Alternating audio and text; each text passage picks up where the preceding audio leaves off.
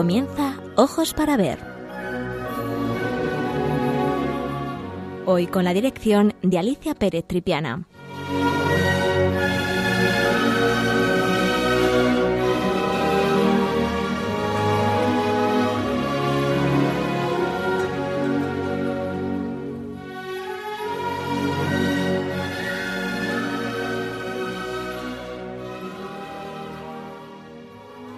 Buenos días, queridos amigos de Radio María, de nuevo con todos ustedes para hablar de arte. El tema elegido para el programa de hoy es un hermoso cuadro cuyo título es Paisaje del Pardo al disiparse la niebla. Su autor, un pintor español del siglo XIX, Antonio Muñoz de Grain, nacido en Valencia en 1840 y fallecido en Málaga en 1924. Esta espléndida obra se encuentra en las colecciones del Museo del Prado. Con este cuadro, Muñoz de Grain conseguiría la obra cumbre de su producción paisajística juvenil.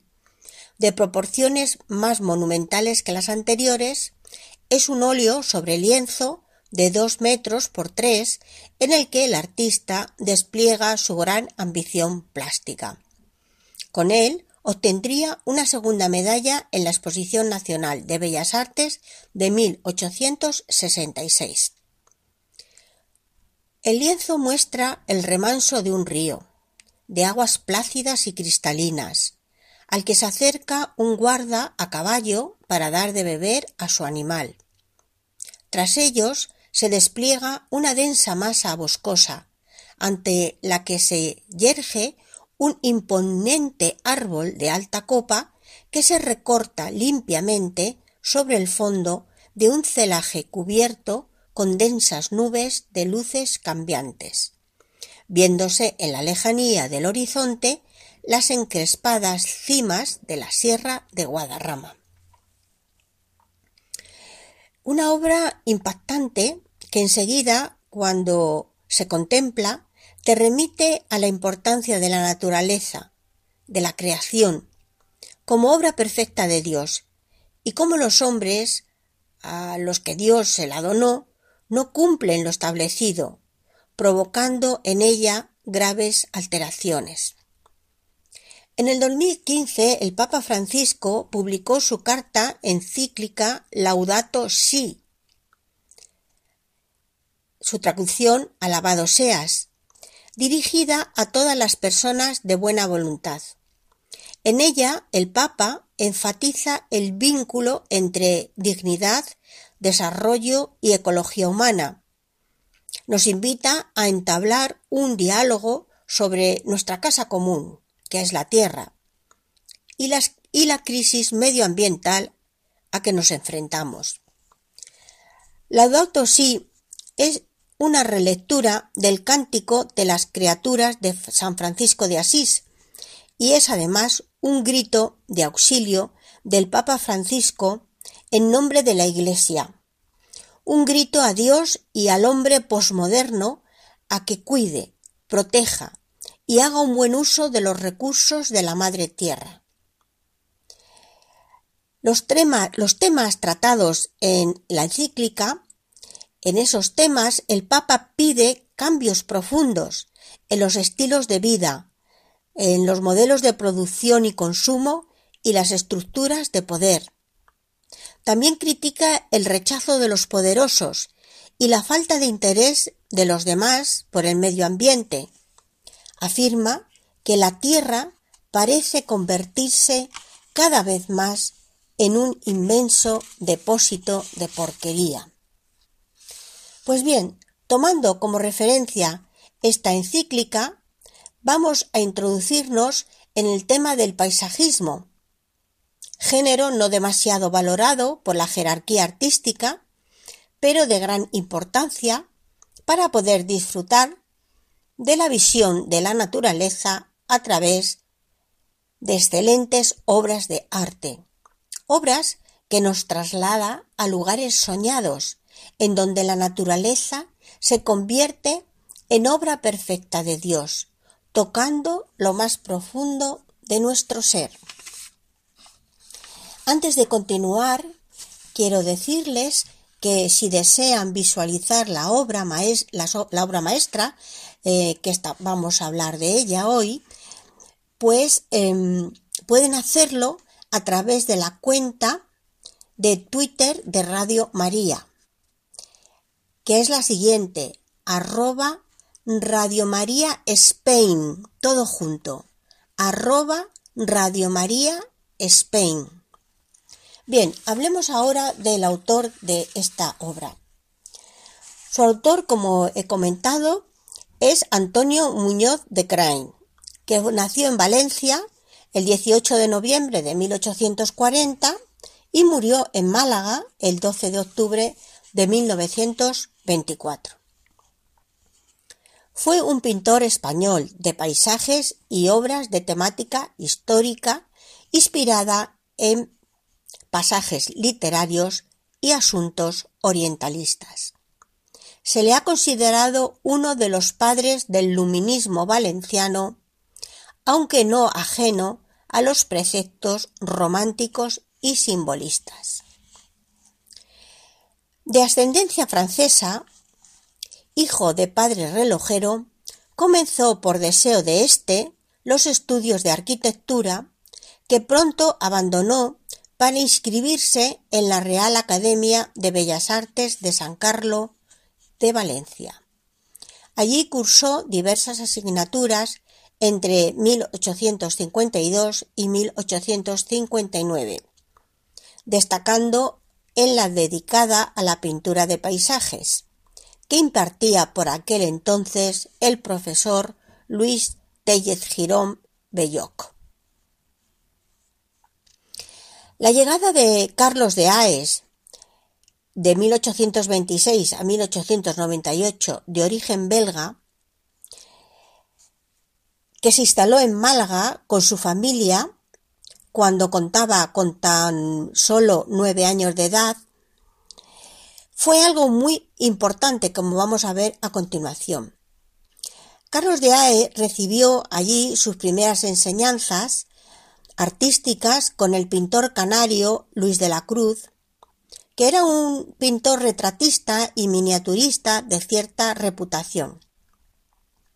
Sin embargo, fue a partir de 1850, durante su viaje de vuelta a su país de origen, a Bruselas, eh, cuando eh, Carlos de Aes entró en contacto con el paisajismo de las escuelas de los Países Bajos y donde forjó el estilo artístico que le daría su gran nombre en España, puesto que la plástica de Carlos de Aes supuso una importante renovación del género del paisaje en España, puesto que se apoyaba en un contacto mucho más directo con la naturaleza, por sus frecuentes excursiones al aire libre para tomar apuntes y realizar bocetos de paisaje que le proporcionaron una perspectiva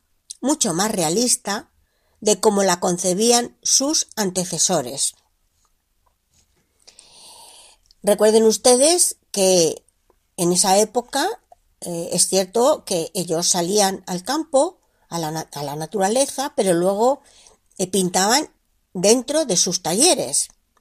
La gran novedad de Carlos de Ae fue realmente hacer que sus alumnos y él mismo salieran en contacto con la naturaleza y desde allí pudieran captar más todas esas vibraciones lumínicas y eh, esa naturaleza mucho más cercana que a él le interesaba luego plasmar en sus obras.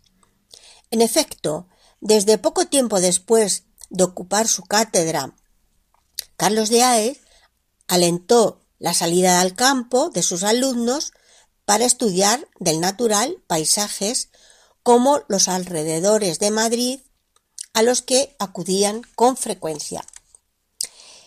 Y otro dato muy importante que va a ser también fundamental para todos los pintores paisajistas de aquellos momentos en España fue que Carlos de Ae ingresó como catedrático en 1857 en la Real Academia de Bellas Artes de San Fernando en Madrid.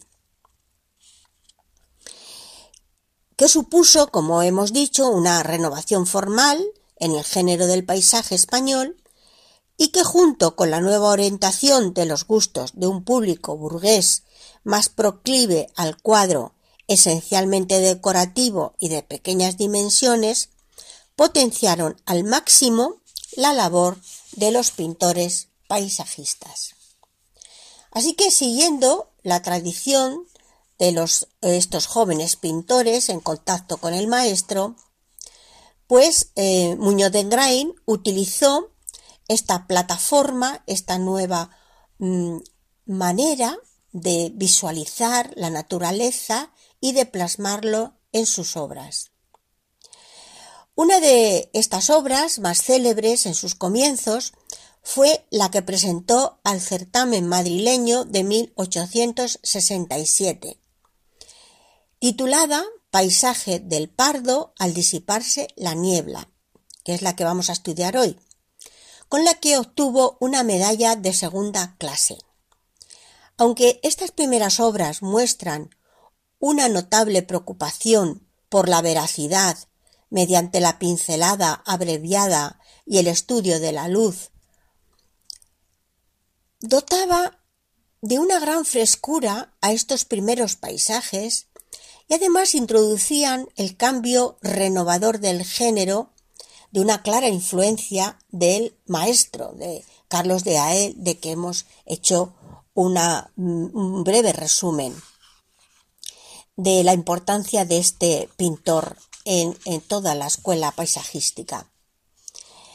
Sigamos hablando de Muñoz de Grain. En 1870 se traslada a Málaga, reclamado por Ferrandiz Bádenes, para colaborar en, en, las obras de decoración del techo del Teatro Cervantes. Los fondos de la alegoría de Málaga, así se titulaba. De entre 1870 y 71 cambia de registro temático y en la exposición nacional de ese año manda sus primeras pinturas de género. Por ejemplo, la oración, la sorpresa, el campamento, la caridad. El coro de monjas, que fue una obra importante de esta época, vuelve a obtener la segunda medalla y es adquirida por el Estado. Aunque suponga un cambio temático, la composición de estas obras sigue moviéndose, el pintor sigue moviéndose en el lenguaje solemne y grandilocuente de la pintura de historia. Tienen que recordar que en estos momentos la pintura, de historia es absolutamente fundamental en, eh, los pintores eh, de esta época. Con ellas, fundamentalmente, se presentaban a las exposiciones nacionales, exposiciones nacionales que servían fundamentalmente para dos cosas, para que el gran público lo conocieran al pintor y también si conseguían alguna medalla, el Estado le compraba la obra. En Málaga contrajo matrimonio y en 1872 nació su único hijo, Joaquín. Fue miembro de la Asociación de Escritores y Artistas de Málaga y fue nombrado profesor supernumerario de la Real Academia de San Telmo en 1879, siendo años después maestro de toda una generación de artistas, entre ellos el jovencísimo Picasso. También fue elegido para formar parte de la recepción de Alfonso XII en su visita a Málaga en 1877. La primera medalla obtenida por Muñoz de Crain en 1881 Hablamos de primera medalla, hasta ahora había obtenido solamente segundas medallas, pero esta primera medalla la obtiene con el cuadro titulado Otelo y Desdémona, que le propició una pensión del gobierno para hacer por fin el deseado viaje a Roma. Recuerden ustedes como todos estos pintores, todos estos artistas deseaban fundamentalmente una pensión para poder viajar a las dos grandes ciudades de aquel momento donde se estaba desarrollando pues el arte más vanguardista diríamos que era Roma y París. Pero no solamente viajó a Roma sino que también viajó a varias ciudades italianas. Viajó por la Toscana y fue a Venecia. Es en Italia donde realiza su gran cuadro los amantes de Teruel que está en el Museo del Prado. Es la obra maestra de toda su producción, tal vez es la más reconocida por todos nosotros, y una de las piezas capitales de la pintura española de todo el siglo XIX, que el pintor envió desde Roma a la Exposición de Bellas Artes de 1884, en la que obtuvo una primera medalla. A partir de entonces su creciente prestigio le reportará numerosos honores y recompensas públicas. Caballero de la Orden Isabel la Católica, de Carlos III, de Alfonso XII, recibió la Medalla de Honor de la Exposición Nacional de 1910, obtuvo en 1898, a la muerte del gran maestro Carlos de Aes, la cátedra de paisaje de la Academia de San Fernando de Madrid. Fue un artista de fecundísima producción y desprendida generosidad. En su vejez hizo muy importantes donaciones de obras suyas a los museos de Valencia y Málaga, sus dos ciudades más queridas, así como un espectacular conjunto de cuadros sobre temas del Quijote que donó a la Biblioteca Nacional de Madrid. Bien, a continuación unos minutos musicales para mm, poder analizar un poco todo este conglomerado de, notas que les he transmitido y hemos elegido eh, una música eh, maravillosa de uno de los grandes. Es un nocturno de Chopin Nocturno en bemol mayor, opus 9, número 2. Y enseguida continuamos.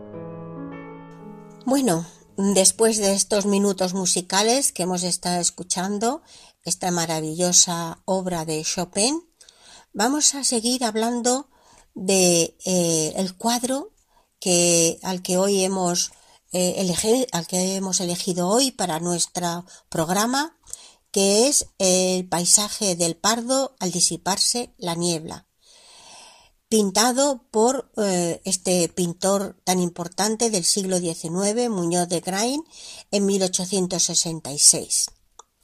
Como les decía, esta, con, esta obra, obra cumbre de su producción paisajista, paisajística juvenil, sería, conseguiría pues la obra más importante, eh, paisajísticamente tal vez hablando, ¿verdad?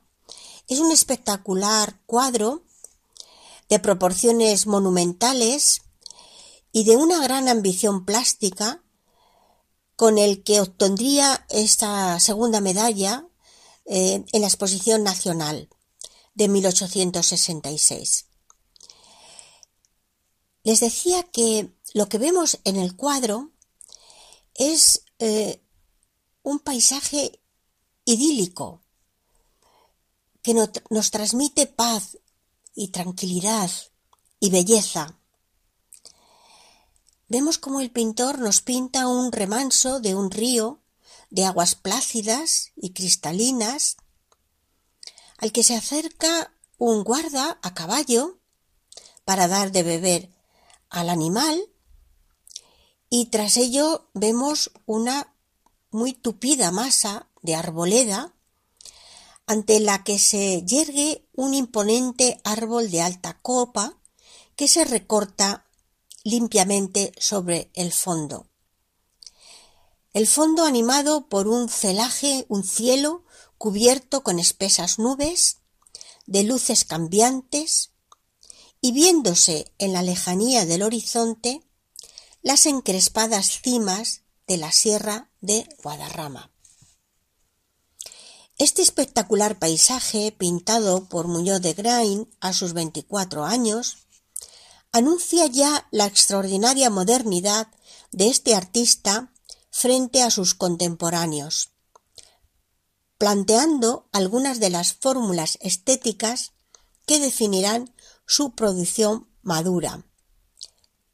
En efecto, su personalísima interpretación de la naturaleza, abordada en origen desde planteamientos realistas, se transforma completamente por el matiz de una desbordante fantasía y una visión exaltada del color, muy característica del estilo de este pintor, junto a la fluidez y, riqueza plástica de su técnica, vehemente y arrebatada, y la intensidad expresiva de los valores puramente pictóricos por encima de cualquier intención, verista.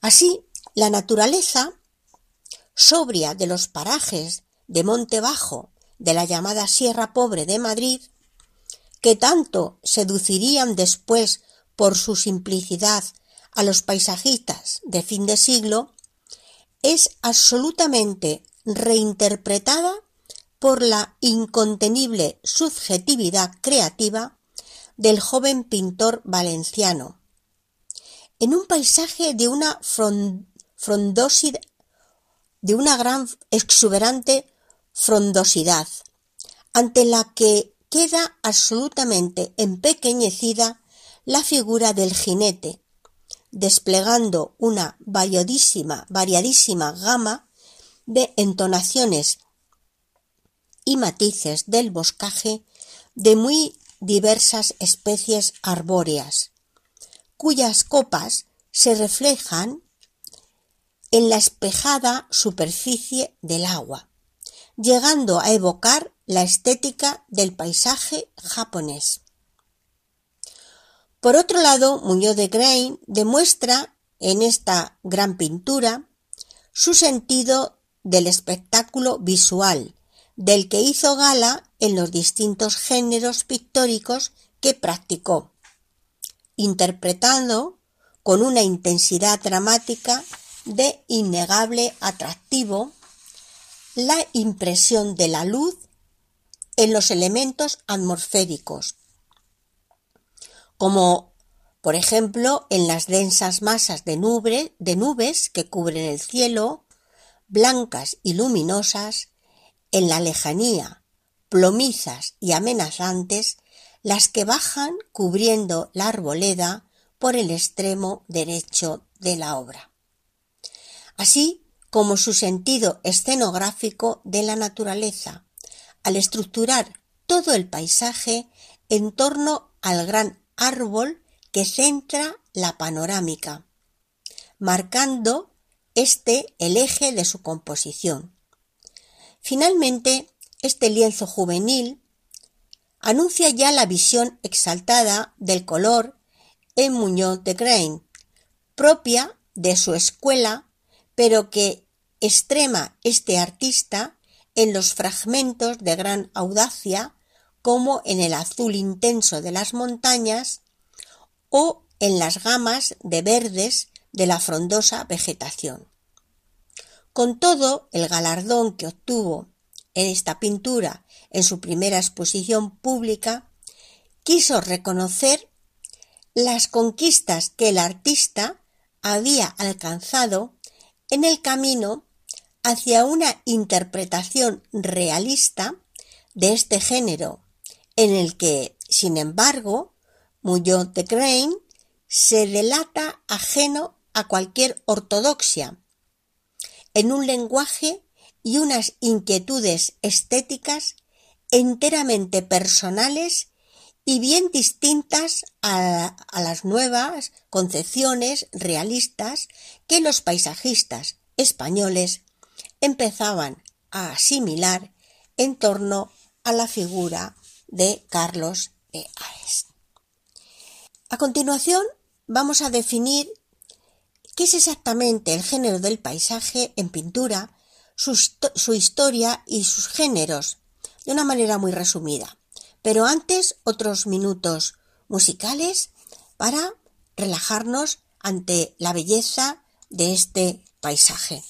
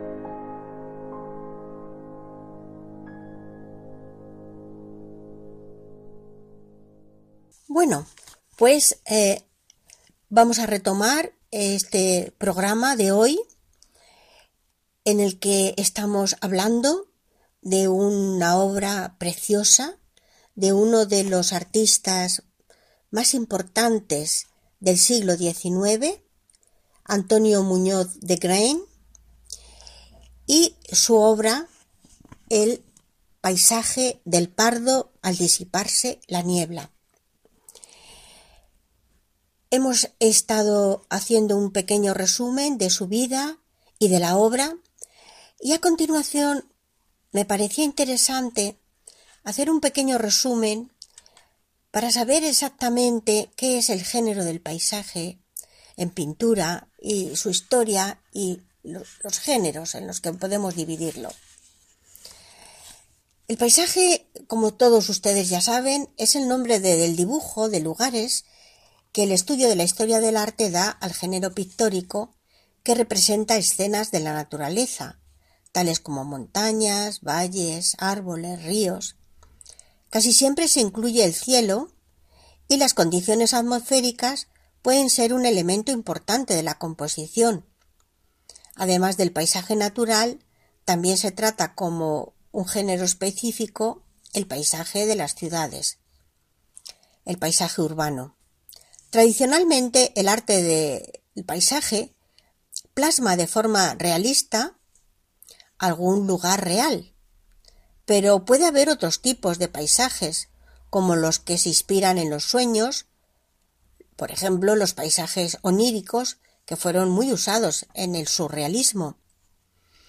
En la pintura de la, en la historia de la pintura, el paisaje fue adquiriendo poco a poco cada vez más relevancia desde su aparición como fondo de escena de otros géneros, como por ejemplo la pintura de historia o en el retrato, hasta constituirse como género autónomo en la pintura holandesa del siglo XVII. También es un motivo esencial para la pintura japonesa. Hablábamos ya de la pintura japonesa y de la influencia de la pintura eh, japonesa en la pintura occidental del siglo XIX. Pues bien, dentro de la jerarquía de los géneros, el paisaje ocupa, ocupaba un lugar muy bajo, mm, por encima, superior al del de bodegón, pero eh, por debajo de muchos otros géneros, como el género mitológico, el género histórico, género incluso del retrato, etc. En la antigüedad, en los tiempos más antiguos, las pinturas eh, chinas son tal vez las primeras que empiezan a utilizar el paisaje denominado puro, en la que las figuras humanas son muy pequeñitas e invitan al espectador a participar en la experiencia de la contemplación del paisaje. También en el Antiguo Egipto se conservan algunas representaciones de paisajes esquemáticos en las tumbas de los nobles, grabadas en relieve durante el Imperio Antiguo, donde suelen enmarcarse escenas de caza o de ceremonias rituales. También en, Pompeya y Herculano se han preservado frescos romanos de cuartos decorados con paisajes del siglo I antes de Cristo. En la antigüedad grecorromana el paisaje se pintaba como fondo o entorno para contextualizar una escena principal. Avanzando en el tiempo, llegamos a la Edad Media cristiana y al Renacimiento, en el que el paisaje se va concibiendo como obra divina y su representación siempre o casi siempre hace referencia a su creador, es decir, a Dios. En la pintura occidental, la representación realista del paisaje comenzó dentro de las obras religiosas del siglo XIII. Hasta entonces las representaciones de la naturaleza en el arte pictórico habían sido arquetípicas, por ejemplo, pues líneas onduladas para el agua o festones para las nubes. Recuerden ustedes esas pinturas eh, románicas que hemos visto en tantas ocasiones. Hasta que llegó Giotto. Giotto eh, fue el primero, ese pintor italiano mm, de comienzos de este mundo del Renacimiento, en el que empieza a abandonar los precedentes de esos modelos icónicos bizantinos, sustituyendo el fondo dorado de las imágenes sagradas por escenarios de la realidad. Poco a poco, a lo largo de los años, estos fragmentos de la naturaleza que aparecían en escenas sagradas fueron ampliándose, pero su carácter secundario lo revela el hecho de que muchas veces esos paisajes se dejaban para los ayudantes. Bien, pues llegando ya al Renacimiento pleno, diríamos eh, al siglo XVI, el paisaje adquiere una autonomía importante. En su forma realista, en donde ya se va a plasmar la naturaleza y se de una manera totalmente o muy real y se le va a dar una gran importancia dentro de la obra pictórica. Todo esto se debe sobre todo al arte de Flandes y al arte alemán, como por ejemplo Alberto Durero, Albert Dürer, que dejó numerosas acuarelas de paisajes. En su forma idealizada de inspiración clásica es algo que debemos atribuir sin duda a Italia, siendo el Perugino, el maestro de Rafael, uno de los más destacados elaboradores de vastos espacios en los que se situaban los personajes con una fuerte acentuación del paisaje. Hasta que llegamos a Venecia. La Serenísima República de Venecia es, diríamos, la escuela en donde se va a fomentar de una manera extraordinaria el paisaje, con esas luces cambiantes sobre las aguas, que son la gran personalidad de esta ciudad veneciana, Y esos reflejos de la luz cambiante sobre las aguas va a pasar a las obras de los artistas. Y aunque el paisaje sigue siendo el fondo de obras y no su motivo principal, se van a esmerar por lograr realismo reflejando vistas de la laguna, de sus calles, de sus monumentos, incluso de los fenómenos atmosféricos, como ocurre en una obra muy comentada eh, de eh, uno de los pintores más importantes de esta escuela, Giorgione, en su obra que se la conoce con el nombre de La Tormenta.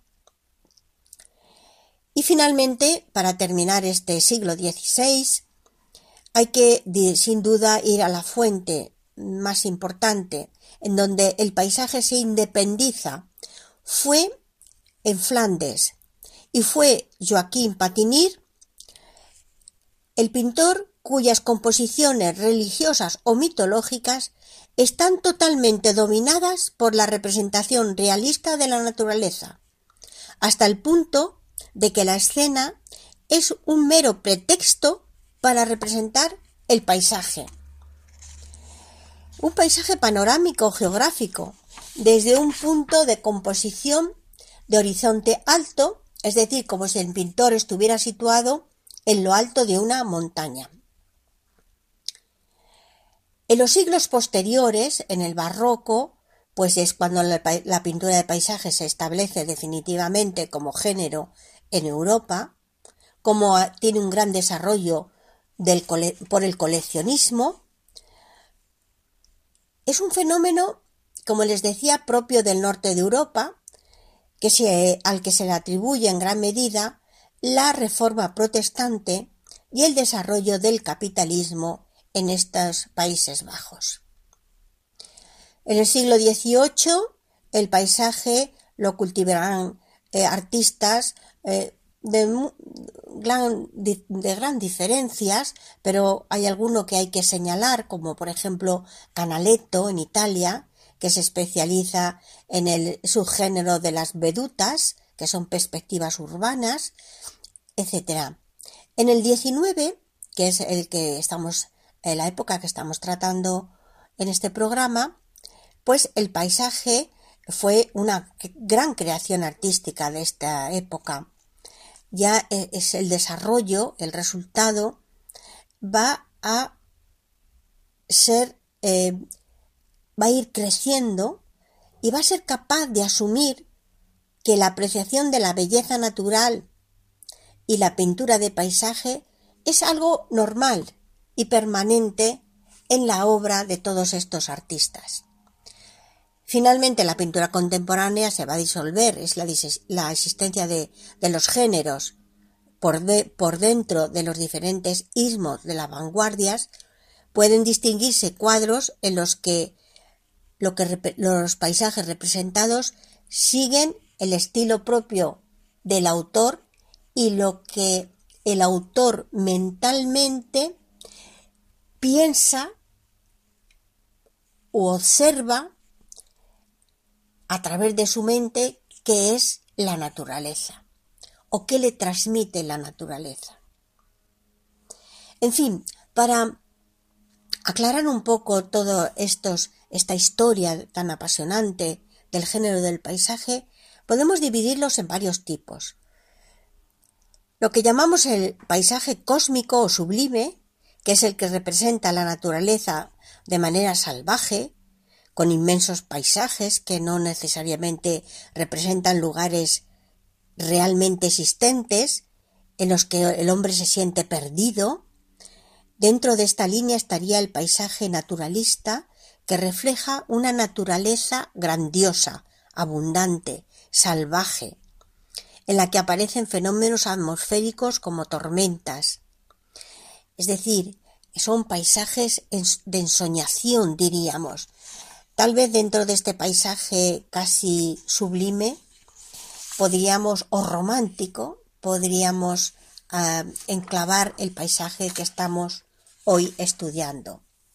Luego habría otro tipo de paisajes, los dominados por el hombre, como ocurre con em, los paisajes urbanos, em, muchas veces acaba siendo incluso paisajes topográficos que representan em, lugares precisos e identificables. Y luego están eh, los paisajes de naturaleza colonizada, como son los paisajes típicos donde vemos campos de cultivo, eh, colinas, de valles, de llanuras con casas, carreteras, etc. Pero hay muchos otros tipos de paisajes. Seguro que todos ustedes tienen eh, algún cuadro de paisaje en su casa y podríamos hacer una pequeña clasificación. Si son paisajes de marinas, donde aparecen el mar o las playas, paisajes fluviales, si están sus composiciones aparecen ríos, paisajes naturales, si aparecen bosques, selvas, desiertos. Los costumbristas, si simbolizan las costumbres y tradiciones de lugares específicos. Los paisajes estelares o nublados, que son representación de nubes, de climas, de formaciones eh, atmosféricas. También los paisajes, nuestros cuadros pueden ser de paisajes urbanos de nuestras ciudades. Hoy en día encontramos eh, obras muy interesantes de paisajes aéreos. También los paisajes oníricos, como hemos comentado ya eh, anteriormente, en donde son a través de nuestros sueños, de nuestras ensoñaciones, eh, aparecen esos paisajes que nos conmueven o que nos recuerdan acontecimientos importantes. Y para finalizar este programa, vamos a retomar la encíclica con la que comenzábamos, la encíclica del Papa Francisco, la Laudato Si, en la que se nos remite a una relectura del cántico de las criaturas de San Francisco de Asís. Este cántico, que inspiró al Papa Francisco para redactar su documento sobre el cuidado de la casa común, de, la Tierra, naturalmente, es también conocida como la encíclica ecológica. Vamos a poner a continuación unos eh, minutos musicales en donde vamos a oír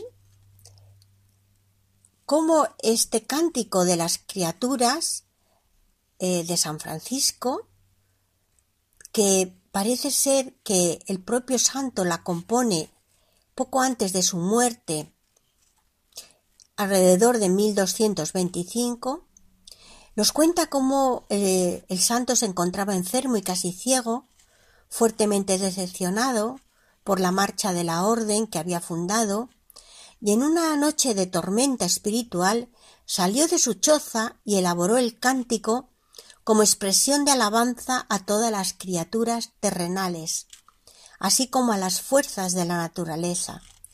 El texto contiene además algunos elementos de la lengua latina, toscana e italiana, y es considerado como una de las primeras obras escritas en lengua italiana. De acuerdo con la tradición, este cántico fue entonado por primera vez por el propio Francisco de Asís, y de los hermanos León y Ángel, dos de sus compañeros más cercanos. Lo que vamos a oír a continuación es una recreación de esa música, pero que la letra es maravillosa, porque ese cántico a las criaturas no se enfoca únicamente a Dios, a la Virgen, a otros santos, sino que le agradece al Creador por otras criaturas como el hermano fuego, la hermana agua, la hermana tierra y todas las criaturas del mundo. Mostraba así San Francisco su creencia de que todo lo creado era obra divina y que todos los seres debían tratarse como hermanos y hermanas. vamos a oír algo de esa canción preciosa y eh, terminamos con una reflexión final.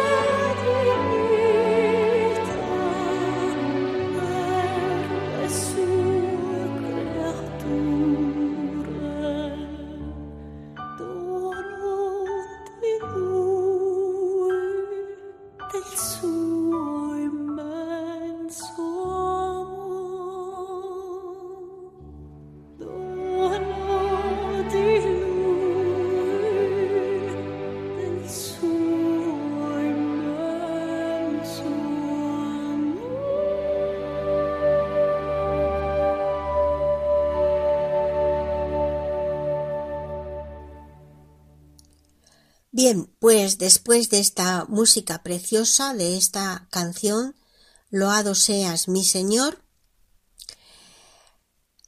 La reflexión final que les propongo es que tenemos que pensar cómo la obra de arte, siguiendo la vía de la belleza, bien desde el arte de la pintura, de la música, de la poesía, nos ayuda a comprender mejor la maravillosa obra de la creación y cómo es nuestra responsabilidad el cuidarla y protegerla de todas aquellas circunstancias que traten de convertirla, como dice el Papa Francisco en su encíclica, de un inmenso depósito de porquería. Bueno, queridos amigos, hasta aquí el programa de hoy. Ha sido como siempre un placer para mí estar con todos ustedes. Espero que hayan disfrutado de este maravilloso paisaje, de que seamos conscientes de la importancia de cuidar nuestra casa común, como así la denomina el Papa Francisco, y que Dios les bendiga y hasta muy pronto.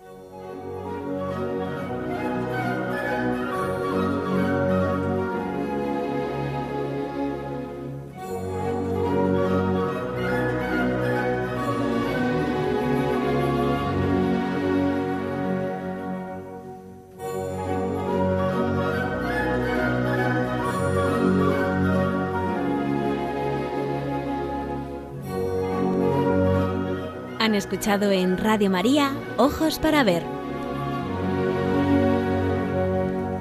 Con la dirección hoy de Alicia Pérez Tripiana.